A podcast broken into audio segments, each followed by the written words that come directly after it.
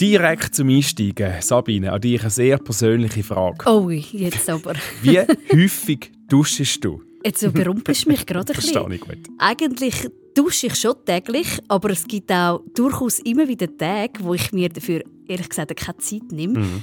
Und Haarwaschen übrigens, das mache ich noch seltener, nämlich nur gerade jeden dritten oder vierten Tag. Mhm. Aber hey, ja, es ist wirklich eine Frage, die einem gerade ein bisschen in Verlegenheit bringt. Ja, das geht nicht nur dir so. Hygiene polarisiert. Und wenn du das aber sagst, dass ich einen lockeren Umgang habe mit Hygiene, dann tönt das automatisch, als wäre ich eine schmuddelige Person. Und das weiß ich von mir. Und Hygiene ist nicht nur eine Frage von Sauberkeit, Hygiene geht auch weit über gesundheitliche Aspekte aus. Wenn Sie zum Beispiel daran denken, Sie gehen an ein Vorstellungsgespräch, dann kann man nach der Wäschmaschine kann man nicht mehr gehen als Mann, ohne ein glättetes zu haben, das sauber ist und lange auch noch ohne Krawatten und ohne einen Anzug. Also die Hygiene tut durch, vor allem durch die Technologie, die sie an die Leute bringt, durch die Möglichkeiten, die sie bringt, tut sie Erwartungen schaffen. Wer die Erwartungen nicht erfüllt, geht durch die Raster. Der gilt dann schnell als Obdachloser. Hygiene beeinflusst unser Leben, unseren Tagesablauf, unser Wohlbefinden und unsere Gesundheit. Und bei Hygiene geht es immer auch ums richtige Maß. Zu wenig Hygiene kann uns genauso schaden wie zu viel Hygiene. Wir haben auch gesehen, dass in dieser Zeit, wo man extrem aufs Händewaschen müssen achten wegen dem Coronavirus, dass dort schon immer wieder Leute hat, die auch Hautprobleme, Handekzem bekommen haben, wo man dann sehr gut haben müssen pflegen Mehr ist eben nicht immer besser. Das ist der Durchblick. Der Wissenspodcast vom Blick. Wir suchen Antworten auf die Fragen an die Wissenschaft, die euch unter den Nägeln brennen. Mit dem Daniel Fanslau. Und der Sabine Steiger. Und damit herzlich willkommen zum Durchblick. Die heutige Folge die geht unter die Haut. Sie, also die Haut, ist nämlich ein wichtiger Bestandteil von unserem Immunsystem. Und unsere Haut wird durch zu viel Hygiene immer wieder beschädigt und damit angreifbar. Ein Blick in die Geschichte der Hygiene wird uns aber auch zeigen, hygienischere Lebensumstände haben dazu beigetragen, dass die Lebenserwartung von uns Menschen bedeutend gestiegen ist. Wir sehen also, Hygiene ist ein zweischneidiges Schwert und das richtige Maß ist entscheidend. Meine Motivation ist vor allem, dass ich nicht äh, das so als wichtig erachte. Erstens mal eben, ich schmecke nicht schnell und zweitens, ich fühle mich nicht schmutzig. Das ist Gülscha Adili. Sie ist Autorin, Moderatorin und Podcasterin und sie sagt, Duschen ist ihr nicht so wichtig. Sie stellt sich nur dann unter das Wasser, wenn es wirklich nötig ist. Und sie wird uns die ganze Folge durch begleiten und mit ihren Ansichten über Hygiene herausfordern. Gülscha ist eine von denen, die sagt, dass regelmäßig Duschen ihr nicht so wichtig ist und dass sie sich nicht dreckig fühlt, wenn sie mal an einem Tag nicht duscht. Das Gefühl von persönlicher Sauberkeit hat sich bei uns im Laufe der Geschichte auch verändert. Ja, das ist definitiv so und hat natürlich viel mit der Verfügbarkeit von Hygienemaßnahmen wie Dusche, Seife oder Shampoo zu tun. Wagen wir also einen Blick in die Geschichte der Körperpflege mit dem Florin Kondrau. Er ist Professor für Medizingeschichte an der Universität Zürich. Wir starten in der Antike. Also man kommt ja noch schnell auf gewisse Grundlagen, als dass zum Beispiel eine gewisse Sauberkeit noch gut ist, wenn man sich mit Gesundheit befassen Auf das kommt man irgendwie noch rasch. Also wenn der Körper krank wird, dann wird er in der Antike vor allem äußerlich krank, weil die inneren Krankheiten versteht man noch ein bisschen zu wenig. Und die äußeren Krankheiten sind häufig genug hygienische Fragen, also sagen wir einmal Läuse oder so irgendetwas, irgendwelche Nagetiere, wo sich ein bisschen zu viel hat. Da kommt man noch schnell drauf, dass wenn man den Abfall besser verräumt, dass es dann weniger Nagetiere hat und entsprechend die Hygiene eben leichter wird, also Gesundheitspflege leichter wird. Und das kann man schon sagen, das bleibt sich eigentlich gleich. Unser Verständnis von, sagen wir mal, Händewaschen ist nicht an sich neu. Dass man irgendwie kann probieren durch Sauberkeit probieren, Gesundheit zu erzeugen, das ist, glaube ich, das, was sozusagen uns zusammenbindet mit dem, was in der, im antiken Griechenland schon gedacht worden ist. Also Grundprinzipien von Hygiene sind schon länger bekannt. Genau, und das zeigt sich auch sprachlich. Das Wort Hygiene kommt aus dem Altgriechischen und heißt Gesundheit, Gesundheitspflege. Und so würde ich es dann auch definieren. Über die, die verschiedenen Jahrhunderte, seit, seit den alten Griechen, ist Hygiene immer ein Begriff, den man gebraucht hat, um irgendwie Gesundheitsschutz, Vorsorge, Selbstsorge, staatliches Interesse an Gesundheit, irgendwie das fasst man unter dem Begriff. Letztlich sind die Grenzen nicht so klar zum Trennen. Man weiß eigentlich nicht ganz genau, wo fängt Hygiene an und wo hört sie auf. Also Hygiene begleitet uns schon seit Jahrtausenden und ist ein Aspekt, der sich in verschiedenen Lebensbereichen niederschlägt und ich würde sagen, heutzutage bei den meisten am Morgen nach dem Aufstehen bei der ersten Körperpflege anfängt. Indem man nicht nur Wasser verwendet, sondern auch noch andere Mittel, zum Beispiel Seife oder Olivenöl wie der Antike. Die Römer zum Beispiel sind sehr versessen auf das Olivenöl. Also das Olivenöl ist eine von ihren Basismitteln, mit dem sie Gesundheit haben herstellen zum Beispiel für, für die Haare oder für die Haut.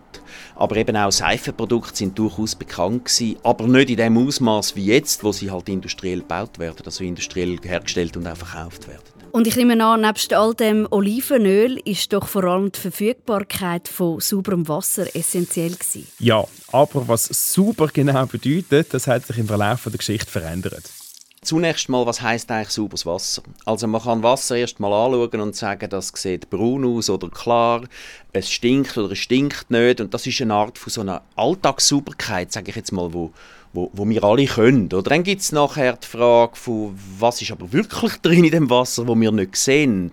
Und dann braucht man Technologie, dann braucht man äh, Mikroskop, man braucht bakteriologische Analyse, man braucht, man braucht wissenschaftliche Konzepte, um herauszufinden, was ist wirklich in dem Wasser drin. Die Ebene, die ist Wissenschaft und die geht nur äh, ab dem 19. Jahrhundert mit der Erfindung von der Bakteriologie. Und ist klar, dass äh, Römer das noch nicht haben können untersuchen. Mhm. Darum sagt man auch, dass dann ihre Bleileitungen ziemlich schädlich sind, äh, weil sie natürlich nicht gewusst haben, dass das Blei von der Leitung auch ins Wasser geht und für die Gesundheit nicht das Allerbeste ist. Wie hat sich dann ab der Antike der Umgang mit Hygiene weiterentwickelt? Wer sind da die Treiber? Gewesen? Das war primär die öffentliche Hand, gewesen, sagt der Florin Kondrau. Man kann sicher politisch anfangen. Also zum Beispiel das Imperium Romanum, also das Römische Reich, kennt natürlich ganz intensive Hygieneinfrastruktur, also die berühmten Wasserleitungen, die sie gebaut haben, die haben sie nicht einfach gemacht, um irgendwie Wasser umeinander zu führen, sondern die haben es gemacht, weil das Wasser auch gebraucht worden ist, einerseits als Trinkwasser, andererseits als Bade- und Reinigungswasser.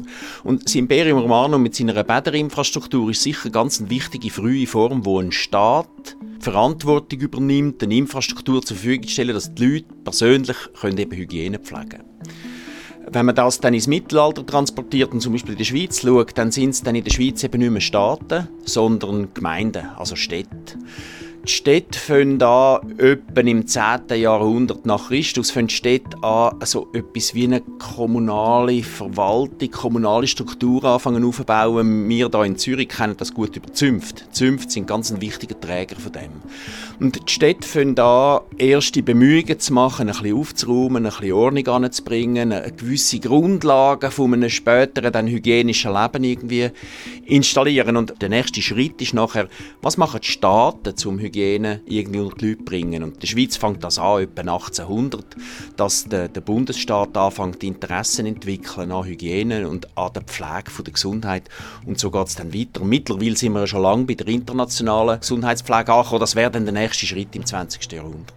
Ein späteres, sehr spannendes Beispiel aus der Geschichte, also nach der Antike, äh, wie man mit Gerüchen umgegangen ist, bildet der Versailler Hof äh, zur Zeit vom französischen König Louis XIV, der ersten Hälfte vom 17. Jahrhundert, weil damals ist das Reinigen vom Körper mit Wasser verpönt. Man hat nämlich vermutet, dass es im Wasser Krankheitserreger drin hat und hat darum das Wasser gemieden, wie der Teufel das Weihwasser, wie man so schön sagt. Und Dafür hat man sich einfach mit Parfüm überschüttet, so als Alternative, um die schlechten Gerüche zu überdecken. Der Florin Kondrau zum Brauchen Hygieneverständnis. Also wenn Hygiene heißt Gesundheitspflege, dann ist natürlich völlig offen, wie Sie das interpretieren wollen. Also ist völlig offen. Sie können dann sagen, äh, man muss irgendwie gemäßigt schlafen, nicht zu viel Alkohol trinken.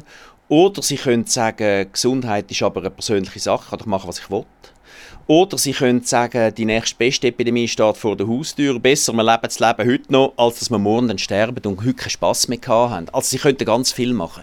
Wenn Hygiene heisst, persönliche Gesundheitspflege bis zum geht nicht mehr, jeden Tag zweimal duschen und jede Oberfläche von jedem Tisch sofort desinfizieren, bevor man ansitzt, jedes Wässerle, das sie trinken, zuerst auf 100 Grad erhitzen und so, dann meinen sie etwas ganz anderes, dann meinen sie Handlungsanweisungen. Die Handlungsanweisungen, die sind bekannt unter dem Begriff Diätetik. Das hat etwas mit dem Wort Diät zu tun, wie wir es kennen. Da geht es also um Ernährung, aber es geht noch um vieles andere, nämlich um Kunst, ein gutes Leben zu führen Zusammen mit der Hygiene als Gesundheitspflege fällt Diätetik Kunst, das Leben zu verlängern. Aus deren Überlegung heraus kommt man dann drauf, am französischen Hof, wie überhaupt in Frankreich zu dieser Zeit, ist die Lebenserwartung also nicht bei 85 gewesen, sondern eher bei 45. Und da kann man sich fragen, was mache ich jetzt, wenn ich, sagen wir mal, 35 bin? Gas geben, oder? Und irgendwie jeden Abend High Life leben oder soll ich mich quasi zurückziehen und probieren, mit frischer Luft und einigermaßen Ernährung gut über die Runde zu kommen?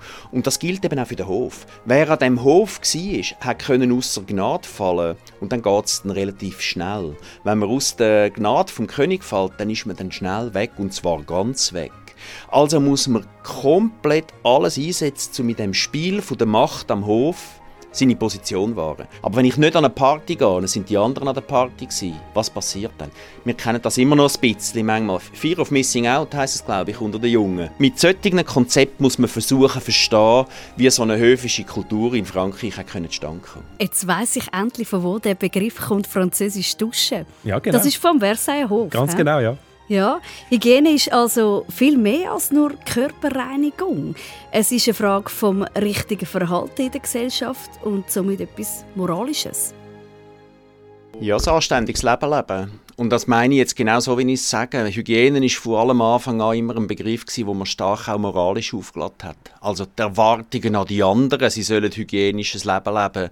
Die Erwartung an sich selber, man soll ein hygienisches Leben leben, ist eigentlich eine Art von wenn man so will, ein Teil, wo, wo, wo in die Religiosität übergeht. Also wo die Hygiene eben, darum habe ich vorher gesagt, Grenzziehungen sind so schwierig, wo die Hygiene anfängt eigentlich wie eine, wie eine Lebensphilosophie werden. Und das ist dann nicht mehr begründbar mit, ist es objektiv für Gesundheit gut, sondern es geht offenbar darum, dass die Menschen sich auch noch gut dabei fühlen und ich glaube, wenn man den gesellschaftlichen Druck, eben die Moral mal würde weglassen, also die Frage, wie man richtig hygienisch lebt, dann würden noch spannende Sachen vorkommen. Gülscha Adili hat das selber schon mal erfahren. Also ich habe in meinem Podcast mal erzählt, dass ich eben auch nicht unbedingt jeden Tag mit Duschgel dusche und manchmal halt einfach auch nicht dusche, auch, auch nicht nur mit Wasser.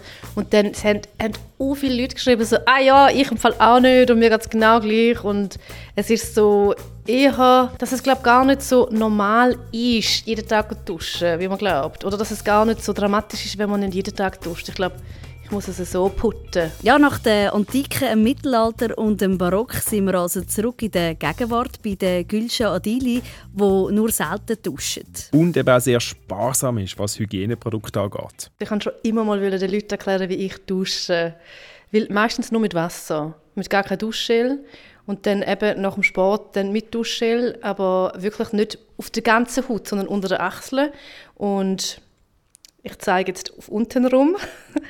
Und sonst, also so meine Arme, Bauch, Körper, Beine, Oberschenkel, tue ich alles nicht mit Duschgel duschen, sondern einfach nur mit Wasser, weil das ist ja wie nicht schmutzig und für irgendetwas hat ja die Haut auch eine Barriere und das ist ja wie okay und gut und ich tue das nicht stören mit irgendwelchen Duschschälen. Und damit ist Gülscha überhaupt nicht allein. Sie ist Teil von einem Trend von Leuten, die immer mehr auf chemische Produkte verzichten.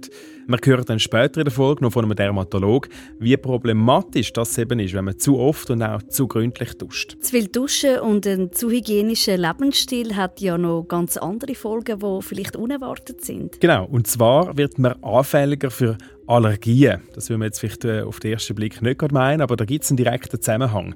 Je hygienischer eine Gesellschaft lebt, desto häufiger treten Allergien auf. Hygiene hat also positive und negative Effekte auf Gesundheit. Das sagt auch Noemi Börre. Sie ist Allergieexpertin beim Allergiezentrum AHA. Ja, genau. Also es ist äh, einerseits ein Vorteil und auf der anderen Seite wird unser Immunsystem weniger trainiert. Also es kommt weniger mit Viren, Bakterien, Würmer etc. In, Kon also in Kontakt und ist durch das weniger trainiert und das ist wie ein Ansatz, wo man auch sieht, der dazu beiträgt, dass eben häufiger Allergien auftreten. Und äh, was hat das Duschen damit zu tun? Ja, es ist so, oder übermäßiges Duschen hat dann auch wieder einen Einfluss und je nachdem, was man noch für ähm, Kosmetikartikel anwendet, auch wieder auf den pH-Wert der Haut. Und also eigentlich muss man schauen, was unterstützt die Barrierefunktion der Haut. Also wie dort die nicht äh, verbildlicht Löcher bekommt und wie eben unter Umständen auch Allergen können eintreten oder auch andere Bakterien, die sich dann können besiedeln und dann so entsprechend auch Symptome zeigen wie Ekzem oder so. Das Duschen hat also einen Einfluss, aber wichtig zum Wissen, es gibt natürlich verschiedene Faktoren, die den Anstieg von Allergien beeinflussen. Einerseits äh, unser westlicher Lebensstil, Art von der Geburt, die Luftschadstoffe, die da auch mitspielen und das Klima, das ist natürlich auch ein wichtiger Aspekt. Das bringt wie neue Pflanzen bei uns her, also wo, wo wir wie auch Pollenallergie können entwickeln auf neuere Pflanzen, die sich hier ansiedeln aufgrund von der wärmeren Temperaturen und eben grundsätzlich die Luftschadstoffe, die sich auch auswirken, wo einerseits ähm, dann die Pollen aggressiver machen und andererseits schon grundsätzlich die Atemwege retten. Und gibt es da Studien, die den Zusammenhang untersuchen zwischen Sauberkeit und Allergien? Ja, das sind die sogenannten Bauernhof-Studien. Die sind sehr bekannt und besagen, dass Kinder, die auf einem Bauernhof aufwachsen, weniger häufig von Allergien betroffen sind als Kinder, die in der Stadt aufwachsen. Ende der 1990er Jahre sind die Studien herausgekommen. Noemi Böre vom Allergiezentrum erklärt es uns. Dem Bauernhof hat man eine Vielfalt an Bakterien, Viren, wo halt entsprechend die Kinder, die sie untersucht wurden, früh in Kontakt kommen damit und das hilft, äh, das Immunsystem trainieren. Dann hat man, wie gesehen, auch Vorteile in dass sie im Kuhstall waren. Also mit diesen Tierkühen haben wir wie gesehen, das hat einen positiven Einfluss. Aber auch die Milch, die sie weit getrunken haben, also die meisten haben Rohmilch verzehrt. Und sie waren aber das auch gewonnen von ihrem Mikrobiom her. Mikrobiom bezeichnet eigentlich die Gesamtheit von allen Mikroorganismen, also zum Beispiel Bakterien oder Viren, die der Mensch oder andere Lebewesen besiedeln. Und durch das, dass es in, mit so vielen Komponenten ist in Kontakt kam, das Immunsystem, ist es schneller auch ausgereift und auch das Mikrobiom im Magen-Darm-Trakt. Und das hat offenbar einen positiven Einfluss ähm, auf die Entwicklung eben von Allergien, respektive dass sich die eben weniger ähm, entwickeln. Erste konkrete Hinweise auf die Mechanismen hat Ende 90er Jahre Schweizer Studie geliefert. Sie hat gezeigt, dass das Risiko, Heuschnupfen überzukommen, eben bei Bauernkindern dreimal geringer ist als bei Kindern, die im gleichen Dorf aufgewachsen sind. In einer Anschlussstudie mit über 900 Kindern aus der Schweiz, Deutschland und Österreich hat man dann können bestätigen, Kinder, die sich häufig im Stall aufhalten und Milch vom Hof trinken, haben weniger häufig Heuschnupfen. Besonders wirksam ist der Schutz, wenn Kinder schon im ersten Lebensjahr so aufwachsen. Hat es dann nicht den gleichen Effekt, wenn man einfach viel Zeit draußen verbringt mit den Kindern? Nein, leider nicht. Die Studie sagt klar, es geht ums Leben auf dem Bauernhof, wo die positiven Effekt hat. Vor allem eben der Staub vom Kuhstall, wo die entsprechenden Mikroben beinhaltet. Vielleicht drehe ich es wie um, also was man wie noch gesehen hat, man muss wirklich auf dem Bauernhof leben. Jetzt so äh, Naturalltag kann sicher ähm, kommt man mehr in Kontakt mit verschiedenen äh, Bakterien etc. Aber es ist wirklich auf dem Bauernhof und so der Umkreis von etwa 300 Meter um den Bauernhof, der die positive Eigenschaft hat. Was man auch weiss, ist jetzt bei den Kindern, wenn wir dann nochmal zurück zur Bauernhofstudie, dass wir Kinder, die im ersten Lebensjahr eine ganz vielfältige Ernährung äh, dürfen erleben ähm, dass sich das unheimlich positiv auswirkt auch auf die Allergieentwicklung. Was sich negativ auswirkt, ist, wenn sie im Rauch ausgesetzt sind schon, und das auch schon, wenn die schwangere Frau ähm, Passivrauch oder Aktivrauch aus ausgesetzt ist, das weiß man, das tut das Mikrobiom negativ beeinflussen. Also Stichwort ist Vielfalt. Je vielfältiger die Ernährung oder eben die Bakterien, Viren etc., wo das Kind in Kontakt kommt, desto besser wird das Immunsystem trainiert und desto seltener entwickelt es eine Allergie. Genau, und es ist spannend, wie das, wie wir gehört haben, schon vor der Geburt anfängt. Stichwort Rauchen. Aber auch die Art und Weise der Geburt hat einen wichtigen Einfluss auf das Immunsystem. Also es ist so, dass wie äh, ein Kind, das vaginal auf die Welt kommt und mit einer Vaginalgeburt, die wird schon geimpft mit dem Mikrobiom von der Vagina, von der Mama. Und das schluckt dann dort auch entsprechend ähm, halt die Substanz. Und schon so wird es wie zuerst mal wie eine Art geimpft oder ähm, kommt schon in Berührung. Und das hat einen positiven Einfluss auf das Mikrobiom für das Kind. Plus wenn es eben auch gestillt wird, das weiß man wie, dass sich das auch sehr ähm, auf die Vielfalt der Bakterien, die sich im Darm können entwickeln auswirkt und auch auf, auf die Reifung, also wie schnell kann eben das Mikrobiom reifen. Das haben wir gesehen, dass das auch eine grosse Rolle spielt. Äh, wo bei einer Kaiserschnittgeburt halt nicht ist. Schlagen wir wieder den Bogen zu der Hygiene und der grossen Frage, die wir in dieser Durchblickfolge beantworten wollen. Was sagt Noemi Börre, wie viel Hygiene ist gut für uns? Wie viel ist zu viel? Ja, es braucht ein gewisses Maß an Hygiene, aber sicher zu extrem ist nicht gut. Also das weiß man, wie, das, wie wir dann zu wenig in Berührung kommen und wie unser Immunsystem auch gar nicht äh, können trainieren Aber es braucht auch gewisse Hygienestandards oder Massnahmen für die Allergenvermeidung zum Beispiel zu umsetzen.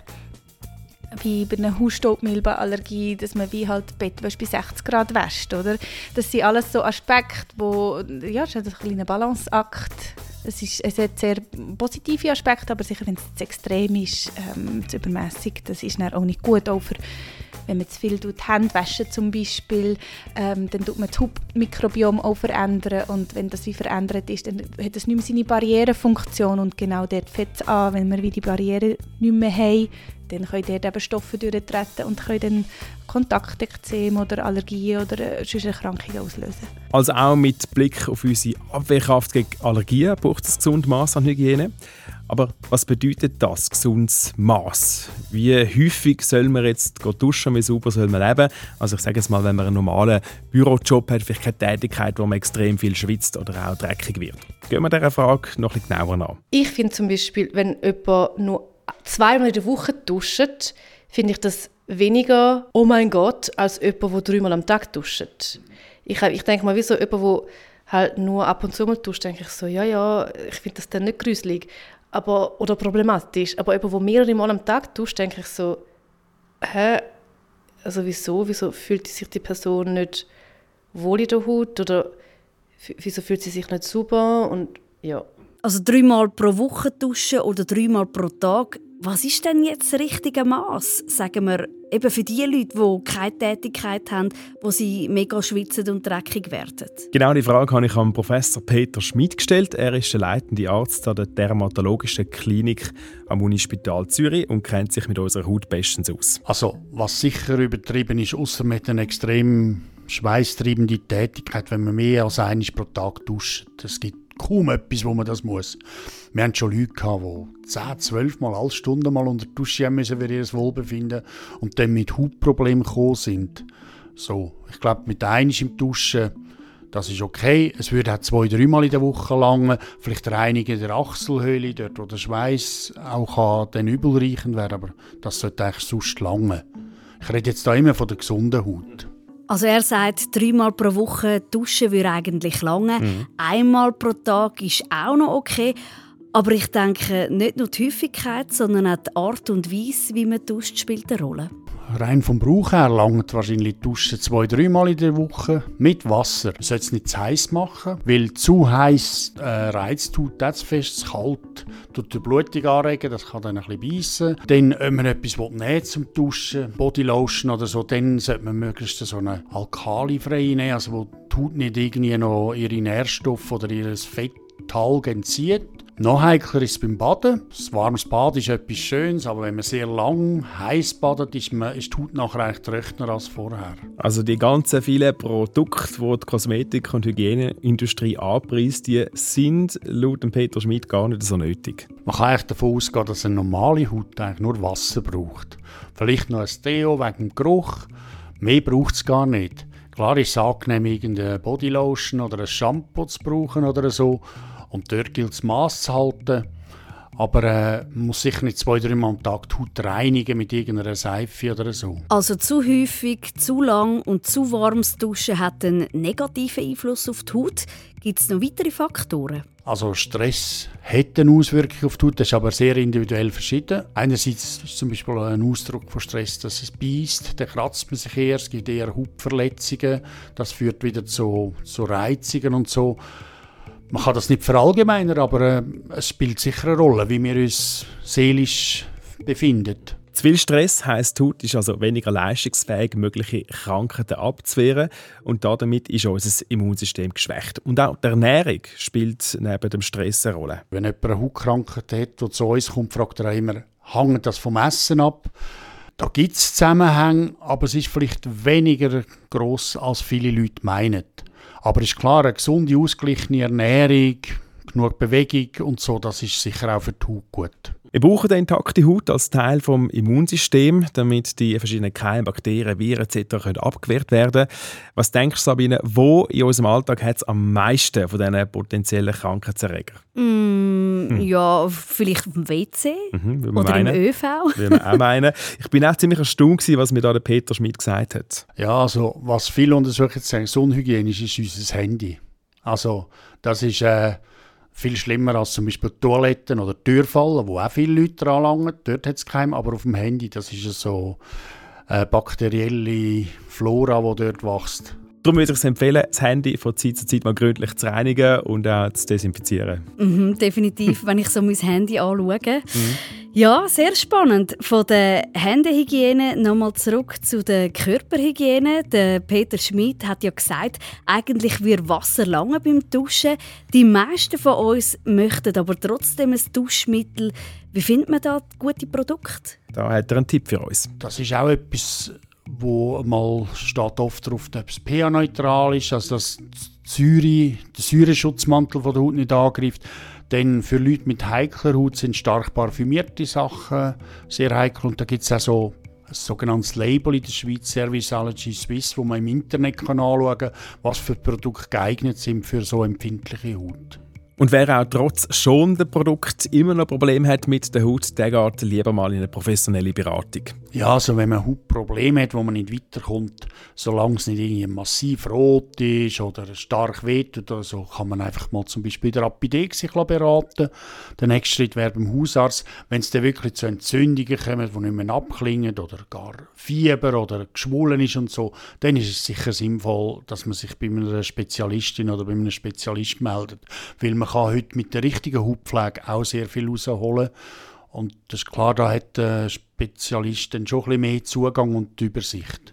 Also dreimal pro Woche duschen würde lange. Weniger Produkte wie Shampoo oder Duschmittel ist sicher auch keine falsche Entscheidung. Ist aber klar, wer viel Sport macht, körperlich anstrengende Arbeit verrichtet oder zu starkem Schwitzen neigt, der oder die geht halt ein bisschen häufiger unter die Dusche oder benutzt halt einen Wäschlumpen, um sich zu waschen. Sind aber nicht alle gleich Fan davon, einmal schnell zu der Gülschadili. So einen Wäschlumpen, das finde ich gruselig. Das finde ich grauselig. Ich sitze auf jedes WC, gar kein Problem. In jedem Berliner Club, egal wie es aussieht. Aber ein Wäschlumpen, um mich waschen, ah, ah. Nein, nein, nein. ja, das Empfinden, was hygienisch ist und was uns abstoßt, ist sehr individuell, wie wir jetzt gerade hören. Äh, aber in der Corona-Pandemie hat sich ja das Bewusstsein für die Hygiene schon geschärft. Ja, das ist ja so. Das bestätigt auch Walter Zink, leitender Arzt an der Klinik für Infektionskrankheiten und Spitalhygiene am Unispital Zürich. Ich glaube, es ist generell das Bewusstsein in der Bevölkerung jetzt da, dass man sich kann exponieren kann in der, in der Öffentlichkeit. Ich glaube, der große Unterschied ist, dass man mit der Händehygiene weniger ein Problem hat. Das ist bei uns einfach kulturell auch, auch verankert. Also die Händehygiene ist bei uns kulturell ist Teil von unserer Kultur. Und darum sehe ich eigentlich, dass das die Leute auch eher machen. Wohingegen das Masken tragen, wo ja an und für sich jetzt gerade in den, in den Wintermonaten viel entscheidender wäre, gerade dort sehe ich einfach äh, dass es, häufig, dass es einfach nicht mehr gemacht wird. Aber ich persönlich denke eher, dass es halt eine kulturelle, eine kulturelle Herausforderung ist, weil das ist jetzt definitiv nicht in unserer Kultur und, und darum machen es die Leute überwiegend auch nicht. Mhm, was sagt denn er zum richtigen Maß an Hygiene, gerade auch was Oberflächen und Gegenstände angeht? Es muss nicht dreckig sein, oder? Also wir wollen ja nicht dreckig, also wir wollen nicht optisch verschmutzt, oder? Aber wir wollen halt einfach trotzdem, dass, dass, dass nicht alle Mikroorganismen aus dem, aus dem Alltag verbannen, weil wir halt einfach die Symbiose, die, das Zusammenleben mit, den, mit den Bakterien eben auch brauchen, mhm. damit unser Immunsystem eben auch etwas zu tun hat und eben im positiven Sinn zu tun hat und sich eben immer, immer kann ajustieren kann. Magst du dich erinnern an die Aussage von der Gülscha Adili am Anfang dieser Folge? Und wenn du das aber sagst, dass ich einen lockeren Umgang habe mit Hygiene, dann tönt das automatisch, als wäre ich eine schmuddlige Person. Eben das Stichwort schmuddelig, das zeigt eben genau, wie Hygiene und Moral auch zusammenhängen und historisch äh, gewandelt sind. Haben wir von Florian Kondra, Professor für Medizingeschichte, schon gehört. Er bringt das auf den Punkt nochmal mit einem Beispiel. Die Wäschmaschine kommt in unsere Haushalte nach dem Zweiten Weltkrieg, irgendwie in den 50er Jahren mit Elektrifizierung und auch mit einem Haushaltsbudget, das so Technologie überhaupt finanzierbar macht. Und die Wäschmaschine verändert unsere Erwartungen, was Sauberkeit heisst. Wenn man einmal in der Woche oder vielleicht sogar nur einmal in dem Monat einen Wäschtag hat, dann wechselt man seine Wäsche weniger, als wenn man eine Wäschmaschine in der Wohnung hat und praktisch jeden Tag kann waschen Und mit dem ändert sich auch die Erwartung, was gilt als sozial akzeptiert, was gilt als sauber. Wenn Sie zum Beispiel daran denken, Sie gehen an ein Vorstellungsgespräch, dann kann man nach der Wäschmaschine kann man nicht mehr gehen als Mann ohne ein glättetes Hemd zu haben, das sauber ist und lange auch noch ohne Krawatten und ohne einen Anzug. Also die Hygiene tut durch, vor allem durch die Technologie, die sie an die Leute bringt, durch die Möglichkeiten, die sie bringt, tut sie Erwartungen schaffen. Wer die Erwartungen nicht erfüllt, geht durch die Raster. Der gilt dann schnell als Obdachloser. Das kann man ganz leicht nachvollziehen. Wer heute im Büro schweisselt, der hat das Problem. Der hat das. Neben dem will keiner hocken. Aber in den 30er Jahren war Schweißeln völlig normal, weil man hat einfach nicht so viel waschen Man hat es auch nicht gemacht. Es ist einfach nicht gegangen. Ja, das stimmt. Heutzutage ist es bei den meisten im Umfeld der Normalfall, dass man nicht schweißelt oder stinkt. Und wenn doch, dann empfindet man das als sehr unangenehm. Und überlegen uns dann vielleicht auch, wie wir die Person darauf ansprechen sollen. Die Gülscha, die wir schnell. Nein, also, aber mir hat noch nie jemand gesagt, «Uh, Gülscha, geh duschen.» Also weißt, ich merke es dann selber schon auch. Du weißt nicht, musst muss man vielleicht Lia fragen. Lia, das ist äh, Gülscha, ihre Mitbewohnerin. Ich habe sie dann noch gefragt, bevor ich gegangen bin vom Interview bei ihr daheim und äh, die Lia hat also gesagt, das störe sie nicht. Das ist aber schön, wenn man so tolerante Mitmenschen um sich hat. Ja, das Empfinden von Gerüchen von unseren Mitmenschen, das ist sehr individuell, wie das mit ihr schmeckt und früher ebenfalls ganz anders gesehen. In mittelalterlichen Städten muss es ganz anders geschmeckt haben, als es heute schmeckt. Das ist ja dann eine der Folgen dieser städtischen Sanierung, dass man Kanalisationen macht. Man lässt ja dann man lässt ja dann das Abwasser verschwinden. Also der Witz an der Kanalisation ist ja für uns, wir sehen es ja nicht mehr. Also laufen Sie mal durch Zürich, wo sehen Sie denn jetzt Kanalisation? Die Antwort ist eigentlich nie, oder? Und das ist ein Verschwinden vom, vom, vom nicht Schönen, aber auch ein Verschwinden vom Stinken. Heißt nicht, dass es nie nicht stinkt. Es gibt ja so Leute, die dann so Jobs haben, die Kanalisation putzen und äh, da, da würde ich sofort sagen, das gehört zu den Jobs, die ich jetzt nicht unbedingt machen würde, weil es dann wahrscheinlich stinkt. Und das ist eine interessante Vorstellung, wenn man anfängt, so darüber nachdenkt, wo haben wir eigentlich überall unsere Körpergerüche und unsere, unsere, unsere, unsere Hygiene, wo haben wir das verschwinden lassen? Und die moderne Kanalisationstechnologie ist sicher ein Teil von dem. Von dem. Und Altersheim sind vielleicht ein anderen. Oder? Also das Schaffen im Altersheim ist häufig auch damit verbunden, dass man Körpergerüche wahrnimmt, wo Sie und ich im Alltag nicht mehr müssen oder dürfen zur Kenntnis nehmen. Also es geht auch stark um so ein Verschwinden lassen und ein bisschen hinter eine Wand tun, in eine Röhre packen, möglichst schnell das WC abspülen und ähm, ja, durch das geht uns vielleicht auch etwas verloren gegenüber äh, unseren Vorfahren vor 300 Jahren. Ich weiß es nicht. Mm, aus den Augen, aus dem Sinn, wie man so schön sagt. Oder aus der Nase, aus dem Sinn, würde man nach der heutigen Folge sagen. Wie schmeckt denn die nächste Folge vom Durchblick, Sabine? Die nächste Folge, die schmeckt ziemlich herb. Aha. Es geht nämlich um Cannabis. Vertragen die auch nicht alle. Ähm, ja, in der ganzen Cannabispolitik sind ja aktuell viele Veränderungen im Gang. In verschiedenen Kantonen und Städten laufen verschiedene Studien mit dem Ziel herauszufinden, ob es Sinn macht, Cannabis an gewisse Personen legal abzugeben. Wir gehen der Frage nach, was ist eine gesunde Cannabispolitik und ob Gras schon gleich ganz legal ist. Und damit verabschiedet sich der Daniel Fanslau und Sabine Steiger.